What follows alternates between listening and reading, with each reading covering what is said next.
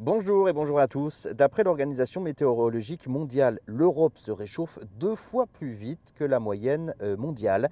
On va vous expliquer pourquoi. Si la Terre a augmenté d'1,15 degré en moyenne par rapport à l'ère pré-industrielle de 1850 à 1900, l'Europe est, elle, sur une trajectoire de réchauffement deux fois plus rapide. Depuis les années 1980, l'Europe s'est réchauffée à un rythme de 0,5 degrés par décennie. En 2022, d'ailleurs, la température européenne moyenne a été supérieure d'environ 2,3 degrés à la moyenne préindustrielle.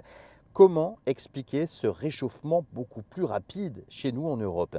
Eh bien, le niveau de pollution atmosphérique aux particules, les aérosols qu'émettent nos industries, nos voitures, a beaucoup diminué en Europe et en Amérique du Nord sur les trois dernières décennies, quand il a augmenté bien souvent ailleurs, notamment en Asie du Sud-Est. C'est une bonne chose, hein, les enjeux sanitaires liés à cette pollution étant très forts.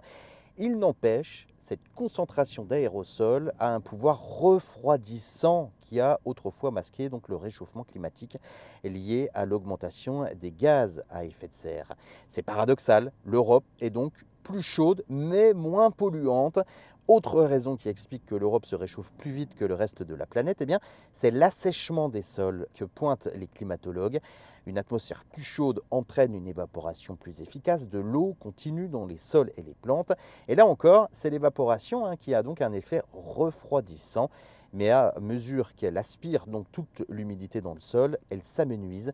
C'est sûrement donc le processus euh, dominant qui explique effectivement que ces fortes canicules euh, sont sur le pourtour méditerranéen ces dernières années et donc en ce moment. Cette diminution de l'évaporation qui euh, normalement hein, se fait surtout la nuit empêche les températures nocturnes de baisser si bien que le jour se lève avec un capital chaleur déjà très grand et tout cela s'accumule de jour en jour jusqu'à avoir donc de méga canicules.